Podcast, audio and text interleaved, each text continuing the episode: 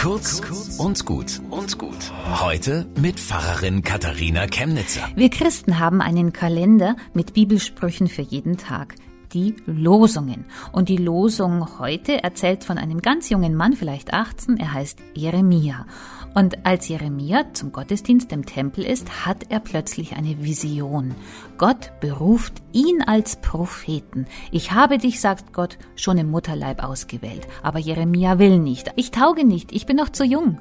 Und Gott antwortet, sage nicht, ich bin zu jung, denn du sollst gehen, wohin ich dich sende, und predigen alles, was ich dir gebiete. Fürchte dich nicht, denn ich bin bei dir und werde dich erretten. Also wird Jeremia Prophet, und Propheten sind keine Heiligen, Propheten sind radikale Kritiker ihrer Zeit. Sie sprechen Wahrheiten aus, vor denen die anderen die Augen verschließen. Und so warnt Jeremia vor falschen politischen Bündnissen, vor dem Irrsinn vom Krieg Vergeblich.